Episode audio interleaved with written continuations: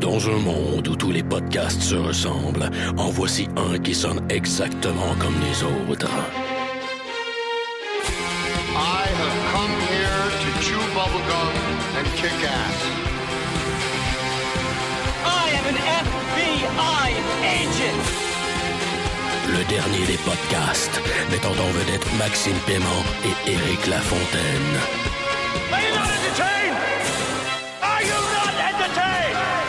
Yippee-ki-yay, motherfucker.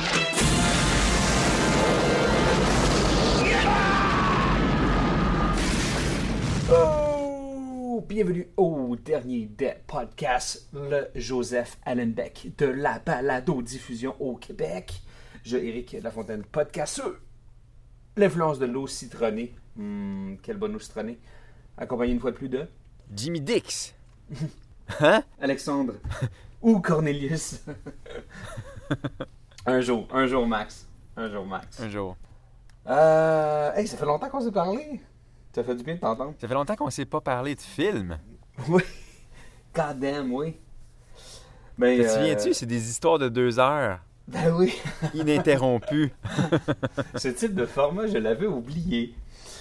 Hey, ben, euh, j'ai vu dernièrement, euh, la raison pourquoi on fait cette, qu'on fait cette référence-là, c'est qu'on sort d'une longue stretch du, de recap de Game of Thrones. Et euh, j'ai appris qu'on va attendre plus qu'au printemps prochain, mais bien à l'été prochain pour Oui. la saison 7 et peut-être même une demi-saison. Alors, euh, ouf! C'est pense c'est que- cet épisode, en fait. Hi. Confirmer cet épisode. Ça va être euh, même budget. Fait qu'il va y avoir plus de stock qui va se passer par, épisode. Puis, euh, la raison pourquoi ça sort plus tard, c'est parce qu'ils attendent qu'il neige. Winter has come. Eh bien, et voilà. Hey, mais Max, euh, comme on l'a dit, on est aujourd'hui assis devant le micro pour discuter de cinéma. Et euh, sans aller chercher un classique de la rate, sans aller chercher un film récent, on est allé chercher un film euh, qu'on pense qui valait la peine d'être euh, reviewé par le DDP. Et pour ça, on a choisi Ant-Man. Max, pourquoi avons-nous choisi Ant-Man? Il y a deux raisons. La première, le site où je télécharge mes films est down. Quel est ce site? Je ne peux le révéler. Sinon, ça se peut que le FBI comme, écoute mes conversations téléphoniques, ouais. dont celle-ci. Euh, la deuxième raison, on parle de Ant-Man maintenant parce que quand Ant-Man est sorti et que moi je l'ai vu à l'époque, toi, t'avais des bébés plein les bras. Ouais, non, j'étais pas mal occupé. Puis c'est pas un film que j'ai eu la chance de voir au cinéma. Malgré que je te dis, que je t'ai dit un million de fois, tu vas capoter, tu vas aimer ça. C'est ton genre de film. Ouais, puis euh, t'avais bien raison, t'avais bien raison. Max, tu avais somewhat mal géré mes attentes parce que tu m'avais dit Ant-Man, c'est comme tu comme as dit, c'est le film, tu vas capoter, c'est ton genre de film, ton genre de film. Et on dirait que j'ai eu un bon mécanisme de défense face à tout ce que tu me disais. Et Ant-Man, euh, on dirait que je te croyais pas. Puis je me disais, puis un peu comme Monsieur, Madame, tout le monde, Hey, le film s'appelle Ant-Man. Comment je peux aimer ça? C'est- pas bon, là. C'est le pire elevator pitch. Ouais, ouais, c'est un super héros, puis il communique avec les fourmis, puis il est petit. Ouais, ben, euh, j'ai un autre meeting, laisse, tu sais, comme, pff, ferme la porte. Je- Puis encore là, j'ai pas voulu aller le voir au cinéma, j'étais trop occupé. Et j'ai repoussé, j'ai repoussé, j'ai repoussé. Et dans les 10 premières minutes, et dans les 15 premières minutes de ce film-là, j'ai compris pourquoi tu me disais que c'était le genre de film que j'allais aimer. Puis effectivement, ça m'a pris énormément de temps, mais euh, tu avais raison. Puis il y a plein de bonnes choses dans ce film-là. Pourquoi? C'est un, c'est un Marvel pour moi. Puis pourquoi que c'était un film pour toi? Comment on pourrait décrire ce genre de film-là, Eric? Ah, ben, ah, de un, oui, ok, pour répondre à ta question, là, sous-entendu, c'est un heist movie. Bingo! Et j'avais complètement oublié. C'est- fucking Ocean's, Ocean's 12. Et je- je- juste ce volet-là est très bon.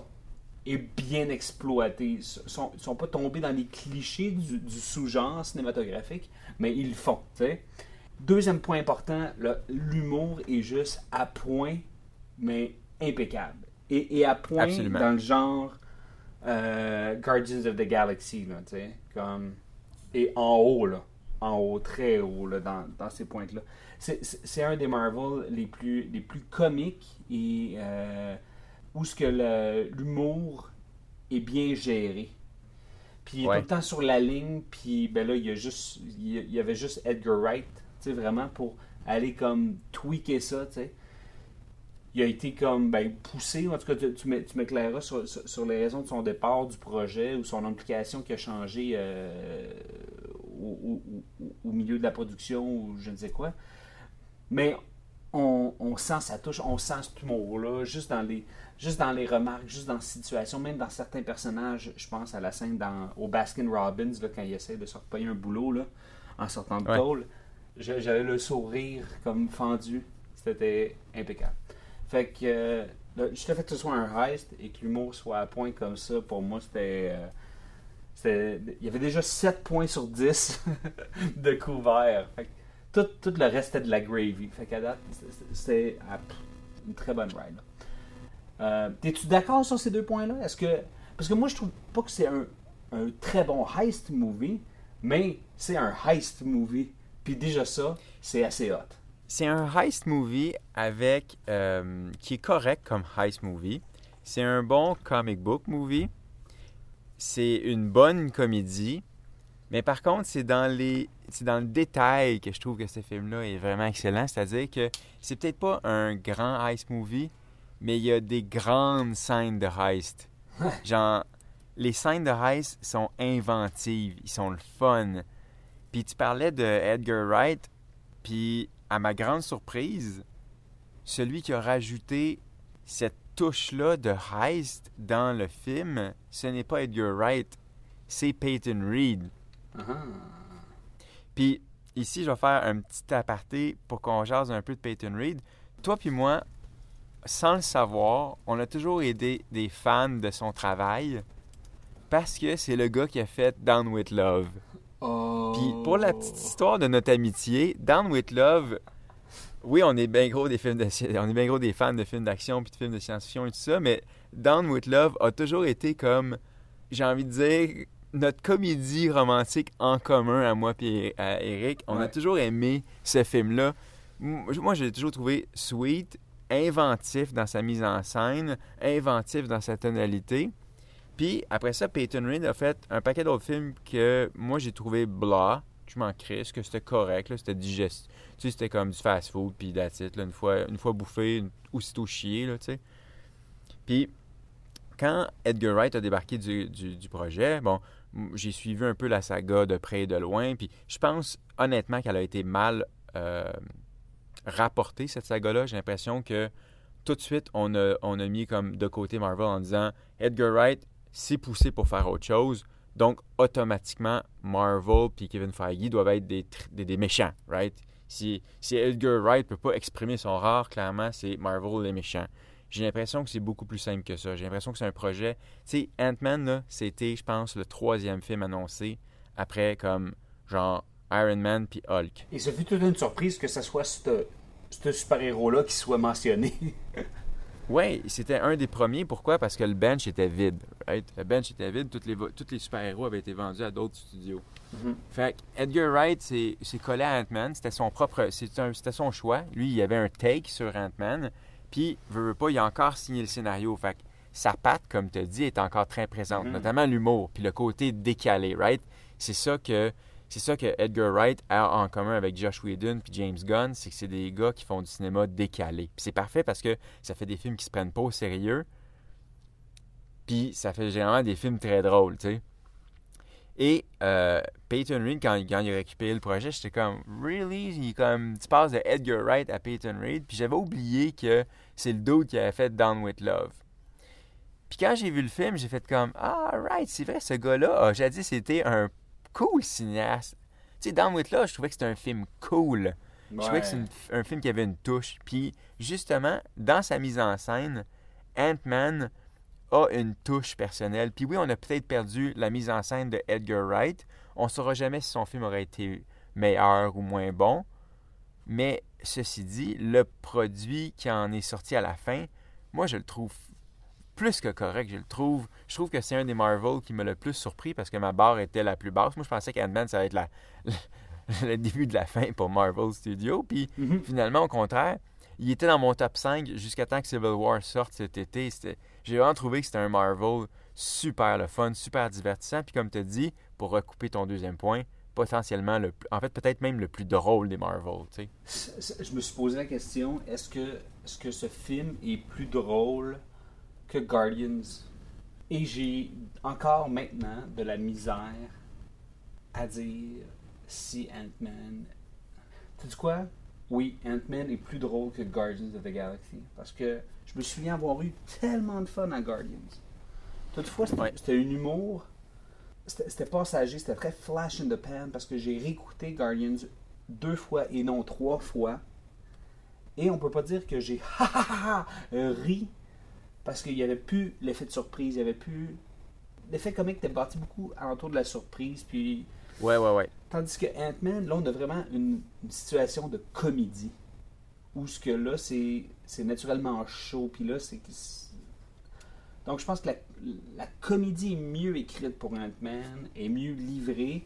Puis, on, on s'entend que euh, Paul Rudd fait un excellent, mais un excellent travail. Je trouve que son jeu est, est top. Puis, je me souviens avoir prié pour que ce soit. euh, pour que ce soit Malcolm Reynolds lui-même qui prenne ce rôle parce qu'il y avait eu des rumeurs. Puis euh, ça aurait été probablement une erreur parce que Paul Rudd il est juste magique. tu sais. Puis je le compare, comparons-le rapidement avec, avec Chris Pratt qui a été dirigé par, par James Gunn. Puis même type d'acteur, un peu pince sans rire, un peu Rompu à la euh, comédie aussi. Méta-personnage humoristique où ce qu'ils ils jouent eux-mêmes. Tu sais, dans le sens que Ouais. c'est leur propre personnage, puis, euh, puis ils tweakent leur propre personnalité alentour des personnages qu'ils incarnent. Euh, casting, juste numéro un. Puis, euh, parlant de casting, je pense que euh, Sir Douglas est juste impeccable. Ils l'ont probablement eu à rabais, vu qu'il est en fin de carrière. Là. Mais si, boire, là, sérieux, là, il fait un pimp. Vraiment, là. Il fait un ça- pimp. P.I.M.P. Euh, T'as-tu aimé le jeu de Douglas? Ouais, j'ai aimé le jeu de Douglas. Je veux, je veux parler de Douglas euh, dans pas très long, mais avant, euh, rapidement finir sur, sur Paul Rudd. Paul Rudd, Ouais. c'est c'est- c'est le- c'est le- c'est l'encre qui, qui, qui- tient en place tout le film, tu sais. Puis, j'étais pas surpris que ça marche parce que, bon, il- comme tu dit, il fait du Paul Rudd, puis ce, ce film-là, le ton qu'il y a dans ce film-là demandait ce genre d'acteur-là, fait que c'était parfait. Mais le MVP comique du film, c'est Michael Piana. Ouais. C'est lui la surprise, c'est lui qui c'est lui que tu vois pas venir, c'est lui qui fait une interprétation qui est en dehors de son personnage habituel, tu sais. Paul Rudd fait du Paul Rudd, puis c'est toujours excellent. Tu sais, c'est le même dude que Knocked Up, tu sais, ça marche là, au, au bout au bout là. Mais, mais Michael Pena, man, qui est fucking drôle. Puis quand il, il, il fait la narration du Rice Movie, man, c'est c'est à se rouler par terre là. Ouais, ben, Autant la première scène que la deuxième scène, là, c'est top. Ouais, c'est ça. Non, euh, ju- juste pour ajouter un peu sur euh, le personnage de Louis, c'est euh, il est, c'est un bon complément, c'est un bon sidekick. Il, euh, c'est un bon déclencheur, puis c'est pas surjoué, puis c'est pas il est, il est pas trop dévicé. Tu sais, il est pas trop Ouais. là gratuitement. Il, est là pour il est des pas trop homey. C'est ça, puis il pas comme on home, tu sais, il est pas trop euh, caricature de latino non plus. c'est juste la bonne, c'est juste la bonne dose. Ouais, c'est bien dosé. Tu sais, là, quand, quand la recette est, est bien faite, là, puis que chaque saveur a la place pour bloomer, pour prendre son, son espace. euh, petit personnage, mais euh, qui, ma foi, ouais, c'est ça, aide, aide beaucoup parce que c'est ça, Paul Rudd, il y a, un mot, juste sa face est drôle. Il, il- il Ouais. est en- je, je reviens à cette scène-là où il est devant le. Il est en train de se faire mettre à la porte du Baskin Robbins, puis il a comme juste. Il il a l'air d'être sur le chômage depuis comme fucking 8 mois, là, puis il est comme. euh, puis là, il est comme, hey man, je veux juste faire un fucking Slurpee à la mangue, là. Peux-tu- je veux garder mon travail. Puis juste l'espèce de, de, de- d'ultra personnage devant lui, tu sais, là, qui est comme le, le gérant du Baskin Robbins, là, tu sais, comme si c'est des petits personnages comme ça qui sont juste bien écrits, bien joués, là. C'est, c'est, c'est, c'est réussi. Au niveau du casting, au niveau de l'écriture des personnages, euh, un gros A1. Très, très top. Puis, euh, je, pour revenir à, à Michael Douglas Ouais. maintenant, j'ai- évidemment, j'ai- j'aime, j'aime bien Michael Douglas là-dedans. Je trouve qu'il fait un bon contraste avec, euh, avec Paul Rudd. Mais la passe que j'ai trouvée la plus payante, celui qui a plus comme blowé mon mind, c'est quand ils l'ont rajeuni. au- que pour faire le flashback là, au début avec euh, le père de. euh, j'oublie son nom, là, le père de Tony Stark. Là. Euh, Monsieur Stark. Ouais, monsieur, monsieur Stark. Euh, Howard Stark, je pense que c'est ça. ouais, exact. En tout cas, euh, c'était, un, c'était cool parce que euh, deux choses, c'est généralement quand ils essaient de rajeunir un acteur à l'écran, c'est jamais vraiment réussi quand ils font Ouais. ça en maquillage, à part certains acteurs, tu sais, ou, ou pour des photos ou des trucs comme ça, mais normalement, dans une scène, d'avoir un Michael Douglas vraiment comme on retourne au, à Gordon Gecko quasiment, tu sais. Ouais. Ça, c'était vraiment cool. Puis, euh, ce que j'ai aimé de ça, j'ai aimé de savoir qu'avant les Avengers, qu'avant Tony Stark, il y avait, il y avait déjà des super-héros. Puis ça, je suis content qu'on en ait eu juste assez pour comme enflammer mon imagination puis dire « Oh my God, c'est cet univers-là, c'est pas juste comme la Deuxième Guerre mondiale, pause! » Puis là, on arrive dans les années 2000, puis il y a comme plein de super-héros avec plein de super-powers, tu sais. Il y avait il y avait du monde qui faisait ce job-là dans les années 70, tu sais, Ouais. dans les années 80. Ça, j'ai trouvé ça tellement fucking cool. Ça, ça a comme. Ça, ça, ça, ça a ouvert un million de portes narratives. J'ai envie de voir. J'ai envie de voir le, le film. J'ai envie de voir comme un film, un prequel avec euh, un jeune euh, euh, Hank Pym, tu sais, puis euh, l'autre, là, c'est sa femme, là, Jan- Janet, je pense. T'es-tu en train de me dire que t'as le goût de voir Marvel Studios The Shadow? Ouais! ou Puis- The Rocketeer? Oui! C'est ça je veux voir. J'ai envie que ça, j'ai envie que la ligne de temps allait pas juste vers l'avant ou la deuxième guerre mondiale. J'ai envie d'avoir comme toutes les décennies, Ouais. tous les genres. Je Ben, trouve ça vois, écœurant. Tu vois, c'est là que euh, Marvel ont encore réussi. L'univers, il est bien implanté dans Ant-Man. À la base, c'était pas supposé d'être, aussi ancré dans l'univers de Marvel, ce, ce que j'ai cru comprendre. Et Ouais. euh, c'est sûr que quand Falcon arrive, c'est comme Oh, ok, oh my god, ok, on est là.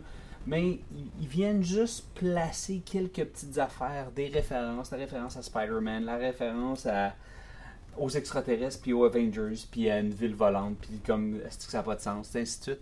Puis là, ça vient tout supporter ça, puis c'est fait juste de. Juste avec des petites expositions, juste avec des petites explications, puis c'est. C'est bien fait, c'est sobre, puis c'est pas too much, et c'est believable. Fait que ça, c'est quelque chose que Ant-Man réussit très très bien. Ouais, puis je vais renchérir là-dessus. Les, les petites références au, euh, au MCU sont bien sûr le bienvenu, tu sais, c'est parce que ça, ça inscrit le film dans la, dans la timeline, si tu veux. Mais ce que j'ai vraiment aimé de ce film-là, c'est que c'est self-contained, right? C'est une histoire avec un début, un milieu, puis une fin. Ça nous présente le personnage euh, principal, ça nous présente les personnages périphériques. Puis à la fin, tout est résolu. Puis on n'a pas besoin de voir la suite. Il n'y a pas de to be continued. tu sais. Fait que ça, c'était. Ça. Puis ça introduit pas non plus un million de patentes, à part que dans la petite scène à la fin après les credits, ça introduit pas d'autres histoires qui n'ont pas lieu d'être dans ce film-là.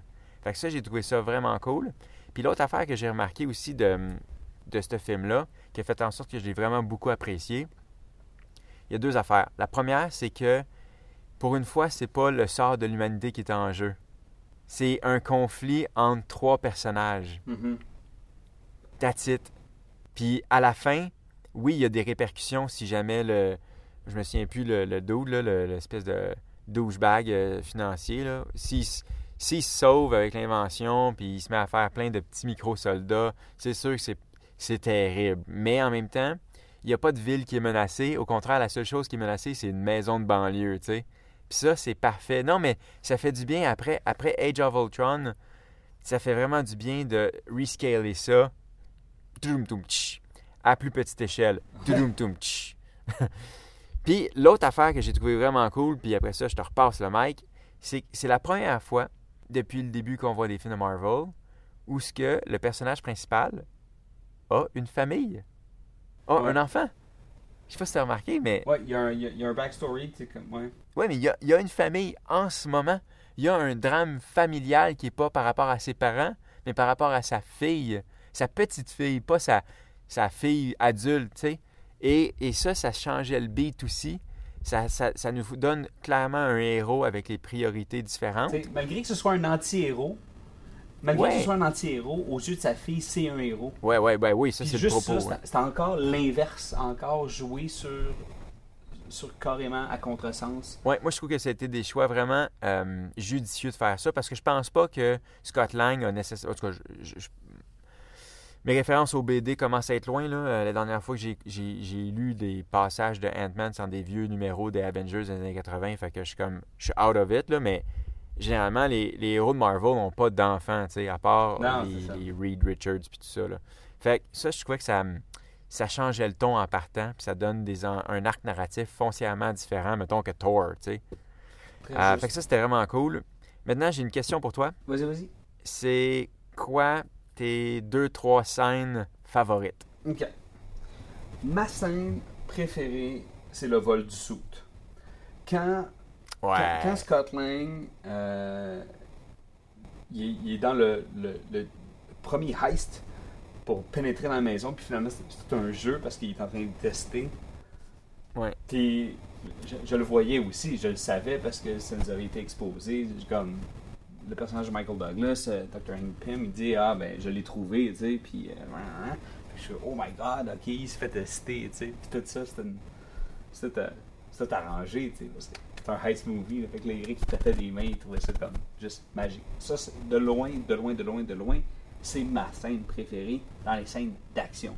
Ensuite, je, veux dire, ça, va être, ça va être des plans, ça va être toutes les, les, les petites cracks, les, les petits one-liners, euh, les surprises, toutes les comédies. Je pourrais pas dire que c'est un- c'est c'est une scène en particulier parce qu'ils sont tous relativement drôles. Ils, ils utilisent tous à peu près la même tonalité. Fait que, euh, comme deuxième scène, je vais dire pas mal toutes les scènes humoristiques de façon égale. Parce que euh, je trouvais que c'était une trop grosse partie du film. Là. Je pouvais, ça devait être mentionné. Toi, euh, spécifiquement, y a-tu une scène peut-être d'action? Qui t'a. euh, Euh, ouais, je peux. Ben, vite, vite, euh, avant de parler d'une scène en particulier, les scènes d'action, je les ai trouvées vraiment cool. Mhm. Ça, je sais que ça, c'est Edgar Wright qui, a- qui avait désigné ce device-là là, très très longtemps avec la gang d'effets spéciaux de Marvel. C'est vraiment très cool. Comme, comme Superpower, c'est un peu cheapos, je pense, euh, en BD, mais euh, à l'écran, réduire, grandir, taper, ça, f- ça, ça fait des effets vraiment cool. Quand il est très très petit puis il se faufile dans des endroits, ça crée des, euh, des cadres super intéressants. Quand il est dans le bain, c'est écœurant. C'est filmé aussi un peu en macro, tu sais. en- Ça, c'est c'est assez cool aussi. Euh, la scène, c'est con, mais la scène que j'ai aimé le plus, c'est probablement la bataille finale à cause d'un gag en particulier. En fait, en cause de deux gags. Le premier, c'est la fourmi, c'est le, le, le gift that keeps on giving. Là. c'est un- la fourmi est drôle non-stop à partir du moment où elle apparaît. Puis, euh, le, le- mon gag préféré du film, puis j'aurais. asti, j'aurais je l'ai ri aux éclats, mais j'aurais aimé qu'il ne le montre pas dans, dans le previews. C'est comme grosse fight épique. Le gars, il tombe sur la track. Le train arrive full vitesse. La musique est incroyable. Puis là, tu pull out. Puis t'as juste le petit jouet qui tombe sur le le jouet qui tombe bêtement. Ah, man. Ça, là, ça m'a... Je me suis chié dessus, là. C'était tellement fucking Très drôle. Très drôle. Sinon, euh, euh, il y en a plein de cool scènes. Euh, J'aimais bien aussi l'idée du subatomique. Ouais. Ben, c'était ça. C'était encore très euh, contact euh, style. Tu sais, c'était. Ouais, ouais, ouais. Le, le voyage dans l'inconnu, dans l'infiniment grand, dans l'infiniment petit. euh, j'ai- trouvé ça drôle. Une fois qu'il était là, tu sais, quoi, je dis, il va-tu retrouver comme la mère et la femme, puis il va la ramener, tu sais. Ouais. Donc, euh, j'avais peur que ce soit ça, tu sais. Il Je pense que ça va être plus tard, ça. Ouais, en tout cas, ça, j'ai trouvé ça correct. tu sais. J'ai trouvé ça intéressant. J'ai trouvé que c'était c'était une vision, c'était une, c'était une peinture, là, mais j'ai trouvé ça euh, sympathique. Euh, Max, avant qu'on termine, je veux juste parler d'une réserve. OK? Mais avant, mais avant de parler d'une réserve, je vais parler. euh, De Naba. Hein? Avant de parler de la strike, oui, je vais te parler. non, en fait, je vais, je vais te parler de quelque chose que, que j'adore, ok? Et c'est le Yellow Jacket. Je trouve que le vilain, le Yellow Jacket, est incroyable. Je trouve que au niveau du design, puis au niveau du, euh, Ouais, ouais, ouais. de, de la méchanceté, au niveau du. C'est comme juste. c'est- juste visuellement quelque chose de ultra striking. Je- je- C'était parfait. C'était parfait. Toutefois, ce qui est dans le Yellow Jacket, le personnage de Darren Cross, joué par Corey Stoll, que j'ai euh, plutôt connu dans euh, House of Cards. Euh, surjoué. J'ai pas réellement aimé son rendu. Je l'ai trouvé très gras, très grossier dans son exécution et ça m'a déçu, ça m'a toujours un peu sorti. Je trouvais qu'au niveau de sa tonalité, c'était un petit peu trop fort. Je veux t'entendre sur ça. Je suis vraiment d'accord. En fait, j'ai l'impression que c'est pas un très bon méchant. Mais c'est le cas de façon de la plupart des films de Marvel, right? Je pense, j'ai l'impression qu'on se répète d'un film à l'autre, à part, à part une, une exception. Euh, D'ailleurs, c'est pour ça que Civil War est aussi cool, c'est parce que les bons et les méchants, c'est les meilleurs personnages, c'est-à-dire que c'est les bons. Ouais. Fait que, eh, de cette façon-là, ben, tu t'assures d'avoir enfin un méchant qui a de l'allure. Euh, mais pour venir à Darren Cross, c'est ça, ou Aaron Cross, probablement Darren Cross, parce que Aaron Cross, c'est dans Born Legacy. Euh, J'ai l'impression que le personnage est tellement blas sur papier que Corey Stoll a probablement dû trop en faire. Moi, peut-être. Tu vois ce que je veux dire? Je suis pas prêt à complètement mettre tout le blâme sur l'acteur. J'ai l'impression qu'en partant, c'est un personnage Beige. c'est ouais, c'est quoi sa motivation? Encore la domination du monde ou s'enrichir, tu sais, il y a- il y avait pas de Qu'est-ce qu'il veut? tu sais, Il n'y a pas de vengeance. alter motive, tu sais, ouais, c'est ça. Il, manquait il manquait de couches à l'oignon, fait que ça puait. Ouais. Ça me faisait pleurer. C'est si bien dit. C'est si bien dit. Euh, Euh, j'ai beaucoup aimé euh, c'est pas un méchant, même si au début c'est un peu l'opposé à notre héros. oui, c'est le- vas-y, parle-en. Ouais, le policier, Ouais. qui est joué par voyons, j'oublie son nom vite vite, ça fait longtemps que Le j'ai de pas, pas vu le générique. Dis le gars de Vinyl. Ouais. Ou The Boardwalk Empire.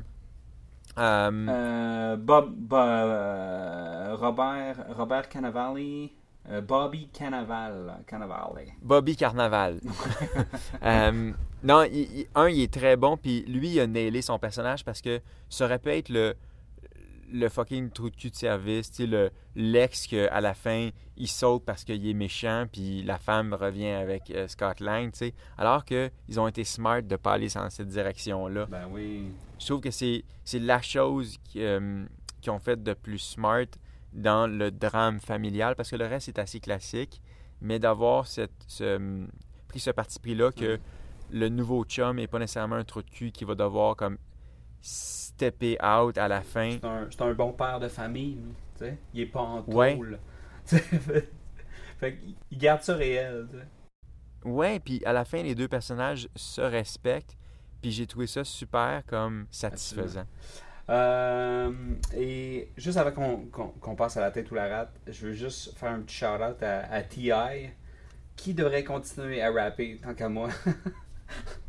Parce que les quelques fois qu'il a fait comme Oh my god ou euh, What the fuck Il y avait comme quatre mots à dire. Et Ouais. on sentait que c'était sa 20e prise. fait que euh, The King, euh, il peut continuer à rester derrière le micro. Je pense que. euh, je sais pas. Je suis pas euh, tr- très peu convaincu. là. Snoop Dogg aurait été meilleur parce qu'il l'aurait surjoué, tu sais, puis il aurait eu comme une moustache. Puis ça aurait été drôle. Ou LL Cool G. Avec un chapeau de pêche, old school. Euh, ben non, mais T.I., écoute, c'était correct, là, tu sais, c'était un petit featuring euh, comme ça. C'était un petit caméo euh, qui m'a fait En tout cas, tant que c'est pas Ja Rule, là. Ah, ça aurait été hot. Euh, Buster Rhymes. Buster Rhymes, ça aurait été hot. Si, bon, Buster Rhymes, ça aurait été pas pire. Ou Rob Van Winkle. Pourquoi pas? Il fait pas assez de Fait des maisons. man. And a Cool as Ice 2. C'est peut-être lui qui vient réparer la maison à la fin, hein. c'est même pas un personnage, c'est vraiment Rob Van Winkle et sa compagnie là, de, de qui s'en euh, Ok. Trêve de plaisanterie, Max. On est rendu à ce point dans le podcast où tout clôt vers l'ultime coup de poing, soit à la gueule ou à la rate. Max, la tête ou la rate? La rate. Effectivement, la rate. La rate. On n'a pas besoin d'expliquer pourquoi. C'est juste un pur film de rate. C'est pour ça qu'on en parle aujourd'hui au DDP. Euh, merci de nous avoir écoutés. On vous rappelle qu'on est disponible sur les internets, sur les Facebook, le dernier podcast, et sur Twitter. Personnellement, Max, on te suit at Maxime Paiement, hein? et moi, Strict9. Et sur ce, on se retrouve très prochainement pour un autre épisode du Dernier des podcasts. podcast.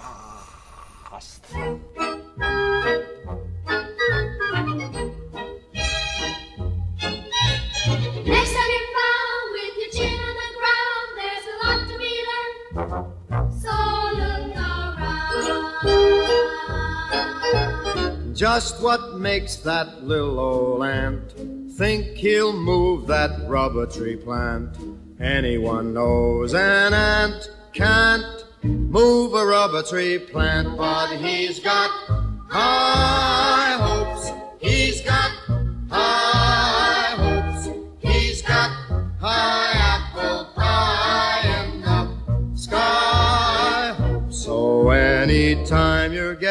low, instead of letting go, just remember that ant.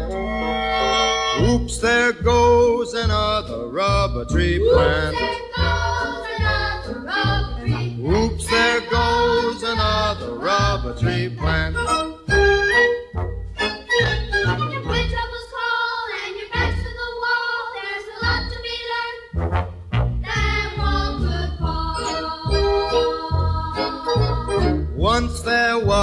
Silly old ram, thought he'd punch a hole in a dam. No one could make that ram scram. He kept butting that dam cause he had high hopes. He had high hopes. He had high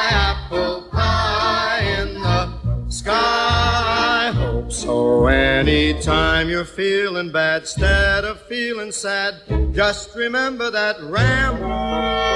Oops, there goes a billion kilowatt dam. Oops, there goes a billion kilowatt. Oops, there goes a billion kilowatt dam.